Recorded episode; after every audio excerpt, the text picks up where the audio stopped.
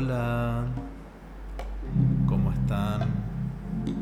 Espero que estén súper bien, cerrando ya el 2022, un año que particularmente para mí fue de mucho aprendizaje, me ayudó a reconocerme, a aprender de muchas cosas en las que soy capaz y seguramente vos que estás escuchando ahora en este momento también estás en esta en esta vibe de querer reflexionar sobre todo lo que fue el año, también trazando las metas del 2023 probablemente.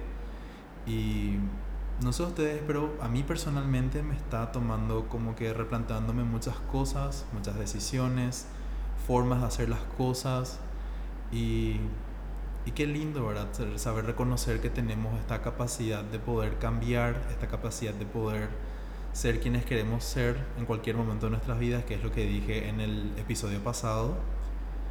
Y bueno, estaba con esta tarea yo también haciendo mi, mis intenciones del 2023 y en eso le estaba comentando a una amiga que, que estaba en este trabajo, estábamos conversando sobre el podcast y en eso dijimos para encontrarnos y qué mejor que ella para hablar sobre propósitos, sobre dirección, sobre cómo trazar metas, porque, bueno, sin mucho preámbulo, además estoy demasiado feliz porque es la primera persona que le invito en el podcast. Es algo que yo creo que ustedes saben que yo quería demasiado invitar a personas a que hablen también y comenten sobre lo que mejor saben hacer y cómo se dedican a, pero sobre todo, ayudar a las personas a encontrar su camino y su sanación. Bueno, sin más preámbulos, les presento a Noé Bernal. ¡Aplausos! ¡Yay! Bueno, Noé, ¿querés presentarte, contarnos un poquitito qué haces? ¡Ay, qué emoción! Bueno, eh, primero gracias David, sí, nosotros estuvimos, realmente yo eh, acudí a este ser humano maravilloso porque hace tiempo que estoy con la idea del podcast. Acaba de comprobar él en mi vision board que, que fue como un, una tarea que se quedó pendiente de este año y, bueno, ya hablando me, me preguntó si que me parecía eh, ser parte de, de, de, esto, de este trabajo tan lindo que él hace, que es muy él, que, que al escuchar es así, real, realmente, auténticamente David. Y me encantó la invitación. Y, bueno, eh, básicamente mi trabajo o, mi trabajo maravilloso, porque creo que hay que aprender a valorar lo que uno hace y a potenciar y hablarnos con mucho amor. Y yo tengo un trabajo maravilloso que es ayudarle a las personas a, a, aprender a amarse, pero primero a, a, descubrirse, ¿verdad? Y en ese descubrimiento, amar lo que descubren y dentro de amarse está saber para qué fueron creadas. ¿Verdad? ¿Qué es el propósito? ¿Para qué vine yo a este mundo? Por algo vine, por algo fui creada, para algo, para entregar algo al mundo. Entonces yo siempre digo que el universo está completo cuando nosotros entregamos eso. Y cuando descubrimos que tenemos que entregar, ahí es donde empezamos a vivir. O por lo menos así yo interpreto la vida porque el propósito es justamente la forma en que yo entrego mis talentos y mis talentos son míos, únicos.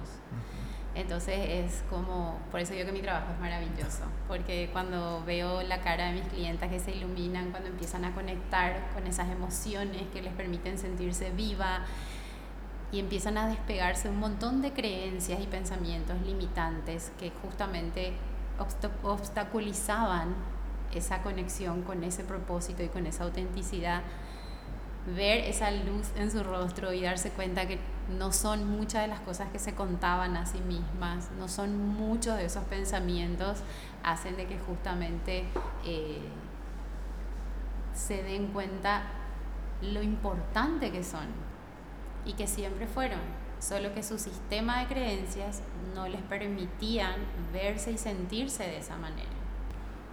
Wow, realmente ya con esta breve introducción es como que creo que a más de una persona le va, le va a hacer ruido esto sobre el propósito, ¿verdad? Que esto es lo que me genera un poco una duda porque desde este lado hablamos mucho sobre manifestación, las intenciones, pero este espacio justamente es para compartir, para escuchar otro tipo de ideas y es donde quiero justamente preguntarte, no es dos cositas. Uno, qué es el propósito desde tu óptica. Y dos, cómo se siente una persona que no estaba viviendo en su propósito versus cómo se siente ya viviendo en propósito. A ver, comencemos. Primero por la pregunta de qué es el propósito desde tu óptica.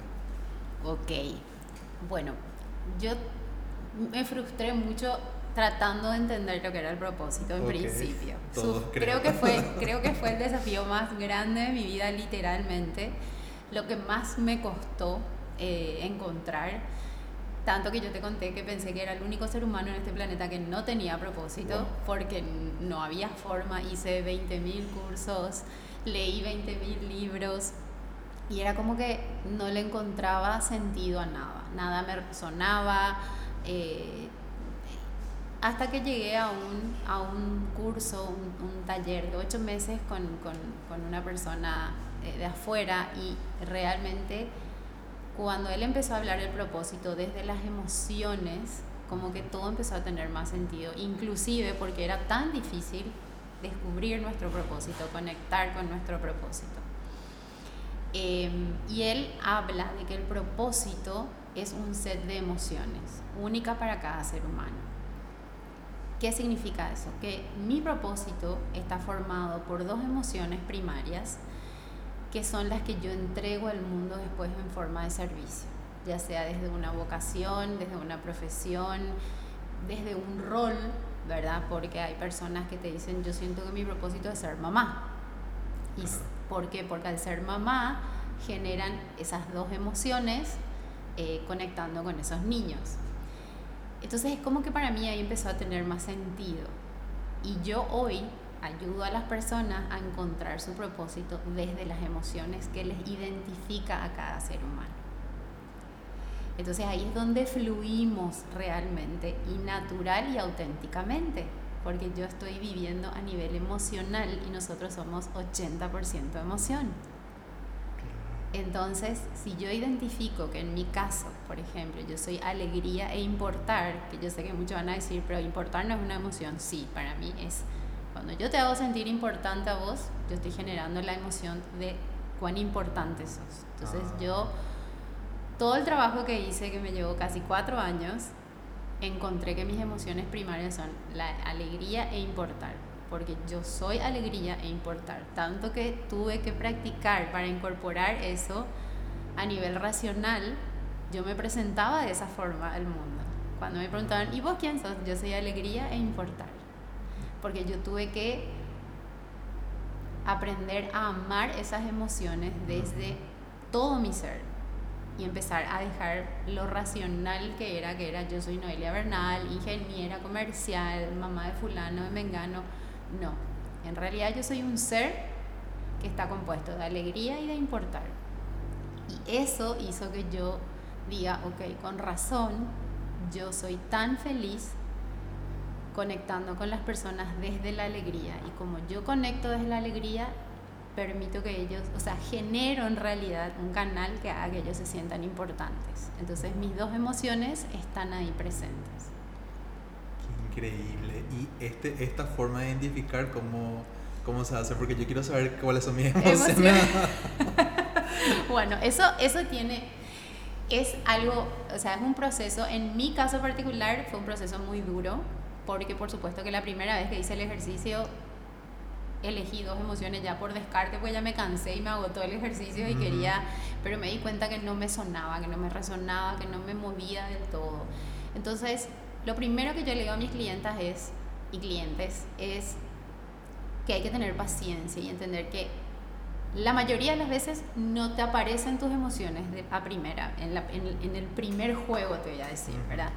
Eh, Justamente porque, porque si somos personas con muchos bloques, si somos personas con muchas creencias limitantes, si somos personas con heridas no sanadas, esas emociones van a tener mucho más impedimento para fluir y conectar con nosotros. Que nosotros sintamos con todo nuestro ser, estas son. Entonces ahí es donde yo hago ese trabajo previo de empezar a desatar nudos. Que es empezar a romper esas capas limitantes para que justamente haya una un camino más limpio para que yo pueda llegar a esas emociones. Porque esas emociones que son mi propósito están en mi alma. están en ese ser espiritual que yo soy que siempre va a estar ahí y siempre va a tratar de llamar mi atención. Por eso las crisis existenciales. Por eso yo tengo esas crisis donde siento que estoy perdida en el mundo, que no sé para dónde ir, que parece lo que nada me sale bien. Pero esas crisis, que yo le llamo tormentas divinas, es la forma que tiene tu alma de querer conectar contigo y de decirte, hay mucho más acá dentro tuyo que necesitamos que tomes para entregar afuera. Por eso que yo siempre digo que el cambio es de adentro para afuera. Y para empezar a cambiar, primero tengo que saber qué se interpone entre ese poder auténtico y esa persona que yo tuve que construir para sobrevivir en este mundo. Que esa es la diferencia entre las personas que se animan y no. Las que no deciden quedarse en esa persona que construyeron porque se quedaron cómodas ahí y creen que no hay nada más que eso. En cambio, las que somos un poco más aventureras y loquitas, ¿verdad? Y, arriesgadas, decimos no. Si yo siento que hay algo más, yo tengo que ir por eso. Así sea doloroso, así tenga que atravesar heridas, tenga que reencontrarme con esa niña, ese niño herido. Pero es la única forma, porque es lo que justamente me está impidiendo conectar con esa niña mágica, con ese niño mágico. Que todos tenemos. Que todos tenemos y que está ahí. Entonces yo hoy mi trabajo lo vivo desde esa forma, con alegría y con el objetivo de hacer que todo lo que yo hago importe, me importe, me haga sentir importante y por ende a los demás. Qué interesante esto que comentas, ¿no? Porque yo, como te había comentado, lo veía al propósito más como una acción, como un verbo y este concepto de que viene desde las emociones me, me me mueve ya internamente y sí, es como que lo siento verdadero y certero. Y justamente, no sé si nos puedes dar algún spoiler, algún tip, algo como para saber identificar justamente estas emociones. Sí, bueno, em, uno de los ejercicios que puedes hacer es ir a los recuerdos más felices desde tu infancia, tu primer recuerdo más feliz de tu infancia, ponele que, de acuerdo, tu primer recuerdo feliz es a los siete años, el que te viene. Y ahí venís y haces ese ejercicio cinco veces. Entonces, ¿qué haces? Decís, ok, yo a los siete años me acuerdo cuando me iba de, todos los domingos a comer asado lo de mi abuela, que era a 40 kilómetros de mi casa, y, y, lo que recuerdo es ese viaje en el auto con mi familia, cantando, poniendo música, y en ese recuerdo es ir sustrayendo qué, qué sentías. Sentía paz, sentía libertad, sentía conexión, sentía eh, pertenencia, sentía amor, sentía alegría. Entonces vas sacando las emociones de esos recuerdos. Y así lo haces con cinco recuerdos, pero del más antiguo al más nuevo. Y el quinto tiene que ser tu último recuerdo más reciente, el que viviste ayer, por ejemplo.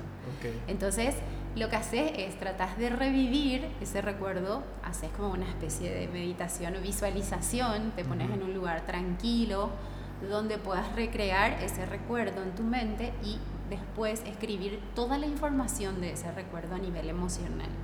Quiénes estaban, qué olores te llegaron, qué cosas había, si había naturaleza, qué colores te acordás que, que tenía, recreas tus recuerdos lo más vívido posible. Y ahí con todo, con todos esos detalles empiezan a salir emociones, te vuelven a conectar con esas emociones. Entonces vas a tener una lista de emociones, ¿verdad? De cinco recuerdos vas a tener una lista de emociones. En el primero vas a tener tres, en el segundo dos, se van a repetir. Entonces haces una master list de emociones y después empezás a jugar con esas emociones y vas viendo cuál de esas ponele 10 emociones, sentís que es como que le gana a todas. Esa tendría que ser tu primera emoción. Y después volvés a buscar dentro de las que quedaron cuál es la segunda que le gana a todas. Y ahí tenés tu set de emociones. Pero es un ejercicio que hay que hacer repetidamente. Algunos tienen como el, el, la bendición de poder haber obtenido esas emociones a la primera. Ocurre. Pero en la mayoría es como que al principio cuesta conectar con esas emociones y hasta parece que estás inventando. Pero hay que dejarse llevar y hay que intentar las veces que sea necesario, con un tiempo de descanso, no, no hacerlo repetidamente porque uno después ya empieza a usar más la razón. Claro. Pero esa es una forma, por ejemplo. Ahí es donde ent- entraría entonces más el inconsciente, ¿verdad? Ah, Porque son, sí. los, las, son las memorias guardadas. Ahí mismo, están en el subconsciente. Ya. Por eso que es importante hacerlo con mucho amor, con mucha paciencia y entender que es un proceso también Ujú. y que es algo que nadie nos enseñó a hacer, que no es algo que hacemos cotidianamente, entonces al principio puede parecer que no nos, que no sentimos nada y es normal, ¿verdad? Pero es una manera. Ya. Increíble. Ahí es donde me hace mucho ruido esto de cómo desde las emociones, de estos recuerdos, de los momentos más felices, después se traslada a nuestro propósito. O sea, en qué momento, pero antes de pasar a nuestro propósito es como que tenemos esta, esta no sé si llamarlo baja, pero es como que nos sentimos sin propósito. Entonces, ¿cómo, ¿cómo manejamos esa transición de, o cómo uno vive eso de no sentirse en propósito y luego pasa a sentirse en propósito? Porque eh, en algún momento tenemos esos recuerdos felices, pero después como que nos apagamos y estamos, como yo le digo, viviendo en automático. ¿En qué momento pasa eso de vivir en automático y después cómo volvemos a reconectar con el propósito? Sí. No sé si... Bueno, en realidad yo creo que hay dos estados, ¿verdad? Está la persona que no sabe que tiene un propósito, por ende vive en automático y es lo que yo digo que vivimos sobreviviendo, ¿verdad? Porque hacemos lo que creemos que tenemos que hacer, ¿verdad? Buscar un trabajo seguro, que nos paguen un buen sueldo, casarnos, tener hijos, o sea, toda la... la- el, el cuento que, que como sociedad escuchamos desde que venimos a este mundo. Pero después están las personas que saben que tienen un propósito, pero les da miedo mostrar eso al mundo. Porque cuando uno vive desde el propósito, sabe que tiene que mostrar su vulnerabilidad, sabe que tiene que mostrarse auténticamente. En mi caso, y voy a usar mi experiencia para contar, eh, para ver si respondo a tu pregunta, Sacamos de adentro a- vamos a sacar de Adentro. adentro. En mi caso, yo al principio no, no tenía conciencia de este tema del propósito y vivía en automático, pero cuando yo empecé a encontrarme con este concepto y después con todo lo que, lo que traía el propósito, me frustré muchísimo. Entonces, ahí empiezo justamente, lo- o sea, ahí pasa lo que vos decís, de que sabes que existe, pero como no conectás con eso y encima sentís que vivís que sobrevivís y sentís un vacío que cada vez se hace más grande y esas tormentas divinas que yo te digo empiezan a tomar cada vez más fuerza, entonces Ah. aparecen las crisis existenciales.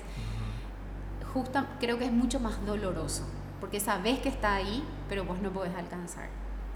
Entonces tus frustraciones parece que vivís más potenci- de, de manera más potenciada, tus enojos también, ¿verdad? Porque hay como una lucha interna, como esos bailes que vos querés ir para adelante y parece que te tiran para atrás. Pero en mi experiencia lo que yo te puedo decir es que el no haber soltado ese trabajo de, de seguir buscando mi propósito y moverme, experimentar, probar, intentar, aunque me, me he dado contra la pared y me voy a seguir dando contra la pared, todos esos golpes y todas esas puertas que se cerraron fueron para mí hoy lo que yo necesitaba pasar para llegar a donde llegué.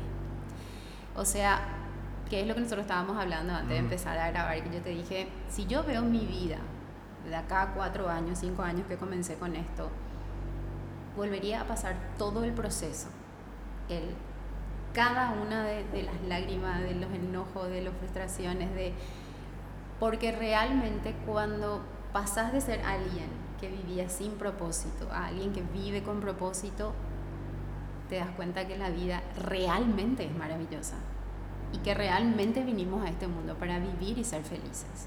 Y ser felices no es que sos felices las 24 horas, Claro. ser felices es que sos feliz haciendo y viviendo como estás viviendo, con las lágrimas y las caídas que eso implica.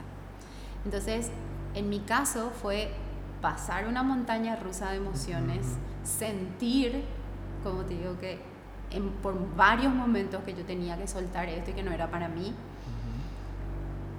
pero también el querer soltar eso significaba que para mí era otra vez un, un empujón más de no me va a ganar, no me va a ganar, no puede ser que yo no logre esto. Me encanta. Entonces fue una lucha interna conmigo misma porque yo me di cuenta que mi mayor obstáculo era yo y yo sigo siendo mi mayor obstáculo. Y creo que todos, Todos. nuestro mayor obstáculo somos nosotros mismos. Totalmente. Pero una vez que destrancas, parece, todos esos nudos y empezás a fluir y, y te animás a vivir tu propósito y entendés que no importa que a todo el mundo no le guste la forma en que vos estás viviendo y esa nueva visión que tenés de la vida y esa autenticidad que querés traer todos los días de tu vida, entendés de que le, está bueno que haya personas que no entiendan eso. O sea, porque quiere decir de que sos tan auténtica que tu autenticidad hace de que los demás rechacen eso, pero en realidad vos sabes que les, en algún momento les va a servir para que ellos se, se cuestionen, ¿verdad? ¿Por qué me molesta tanto lo que hace esta tipa, ¿verdad? E, esta persona. O sea, creo que todo sirve. O sea, a mí todo me sirvió. Creo que mi proceso fue perfecto yo sé que no soy perfecta, pero mi proceso fue perfecto. Y si vos me preguntas, ¿valió la pena? 100%, 1000%. O sea, yo te puedo decir que yo me levanto hoy por, por primera vez en mi vida con 46 años, me levanto todos los días haciendo lo que quiero hacer por el resto de mi vida. Que es lo que yo busqué toda mi vida. Yo me levanto con ganas y me acuesto con ganas. Así haya sido el peor día, en realidad ya no siento, hace tiempo que yo no siento qué mal día fue hoy. No, no, recuerdo haberme dicho eso ya hace bastante tiempo, pero la forma en que yo me levanto y la forma en que yo me acuesto, para mí no tiene, o sea, no te puedo explicar en palabras. literalmente yo estoy haciendo lo que siento que para lo que fui hecha. Y una de las cosas que pasa cuando vivís tu propósito es que realmente los milagros empiezan a ocurrir. Probablemente no en el tiempo que uno quiere, muchas veces porque somos ansiosos y queremos que... Pero llegan cuando tienen que llegar, cuando vos estás preparada, cuando tenés las herramientas para enfrentar esos milagros y, y, y, poder, viste así, aprovechar esos milagros, sacarle el jugo. Claro. Entonces, yo te puedo decir que realmente cuando vos estás alineada con tu propósito, la forma en que se alinea a los demás es milagrosa. O sea, no, no puedes entender, no, puedes creer de que hacía, no sé, seis meses atrás no es lo que no te no es lo que te decían gracias por la propuesta que vos enviabas. No te respondían luego. O sea era así no era que te decían no gracias mm. era así absoluta indiferencia. Entonces vos decías Dios mío, ¿qué es lo que yo estoy haciendo mal? No puede ser, mis, mis, propuestas no son espectaculares. Yo creía que eran espectaculares y tal vez eran espectaculares, pero no era por ahí. Claro. ¿Entendés? Entonces hoy entiendo y agradezco esas puertas que ni se abrieron, porque probablemente me hubiesen desviado más de lo que hoy yo tenía que estar haciendo. ¿Entendés? Por eso te digo que los milagros realmente para mí, así como me decía mi maestro, empiezan a ocurrir. Qué increíble. Sí. Me encanta, me encanta. Y de verdad me emociona muchísimo estar escuchando la nube porque eh, brilla, no sé, algo así, les destellan las luces de, de, cómo ella realmente se, se, siente como una persona vive en propósito. Y por sobre todo, en, algo que, que creo que también va a servir es cómo uno puede sobrellevar el proceso mientras no está en propósito, porque el vivir en automático y darnos cuenta que estamos en automático también nos hace sentir bajoneados, nos hace sentir como que no hay una salida, en que no podemos hacer otras cosas, o muchas veces estamos con esta creencia de que eh, porque voy a cambiar de carrera, porque voy a dejar todo lo que ya estudié. Es decir, uno se siente con esa frustración interna y cómo uno no puede sobrellevar esa transición mientras busca su propósito. O sea, cómo vos lo viviste a través de tus clientas, por ejemplo, que están en este camino de cambiar y en conectarse con su propósito. sí, y yo creo que las frustraciones también, eh, bien, justamente, eh, o sea, llegan a, o sea, nos, sentimos frustrados, ¿por qué? Porque es la forma que tiene nuestro cuerpo de, de decirnos, no, no es todavía acá, hay, hay, más, ¿verdad? O sea, yo creo que a veces esas frustraciones tenemos que aprender a tomarlas como, em, como, como una manera de, de entender de que no es que no, es que no te mereces, sino que tenés que prepararte un poco más o tenés que ir por acá. O sea, yo creo que todo lo que nos pasa en la vida, si nosotros empezamos a tomar esos obstáculos, esos golpes contra la pared, eh, como, como como maneras que tiene la vida, Dios, el universo, de, de redireccionarnos hacia otro lado, yo creo que es mucho más llevadero. ¿verdad? Estaríamos menos tiempo enojados y frustrados si sabemos y tomamos que todo eso tiene que ver con una redirección de camino. Yo no, no, creo que, yo no creo que las cosas nos pasan, las cosas malas nos pasan. Yo creo que pasan cosas y nosotros decidimos qué interpretación darle a eso que nos pasa. Total, absolutamente de acuerdo Así con eso. mismo. Sí, porque me reflejo mucho en, la- en las situaciones donde yo también estaba como que, o sea, ahora tengo otro concepto del propósito que obviamente voy a trabajar con Noé, pero en esa situación donde te encontrás sin rumbo, por ejemplo, como eh, esto de sobrellevar, y, y yo creo que comienza cuando te cuestionas y decís, ¿por qué estoy haciendo esto? O sea, cuando empezás a chocar y decís, ¿por qué estoy haciendo esto que no me está haciendo feliz? Así mismo, no me llena, porque, me, No me porque llena. siento, me siento, no me siento feliz, porque no tengo ganas de venir a trabajar, por ejemplo, porque me están pesados los lunes, Claro. que es de tantas personas, ¿verdad? Me incluyo, Claro. cuánto tiempo me pasó a mí, yo trabajé 15 años en un banco, ¿verdad? Y si bien toda la vida desde que entré al banco dije que yo no iba a ser jubilada bancaria, estuve 15 años. Wow. 15 años y- los lunes eran todo un tema para mí. ¿verdad? Porque yo decía, si bien amaba irme porque yo tenía un equipo de trabajo fantástico y la conexión con las personas era lo que a mí me gustaba y liderar el equipo de trabajo me encantaba, pero me encantaba del lado humano, porque porque en ese lugar sin que yo tenga la conciencia que tengo hoy y sin que entienda lo del propósito, yo ya vivía mi propósito, solo que no era consciente.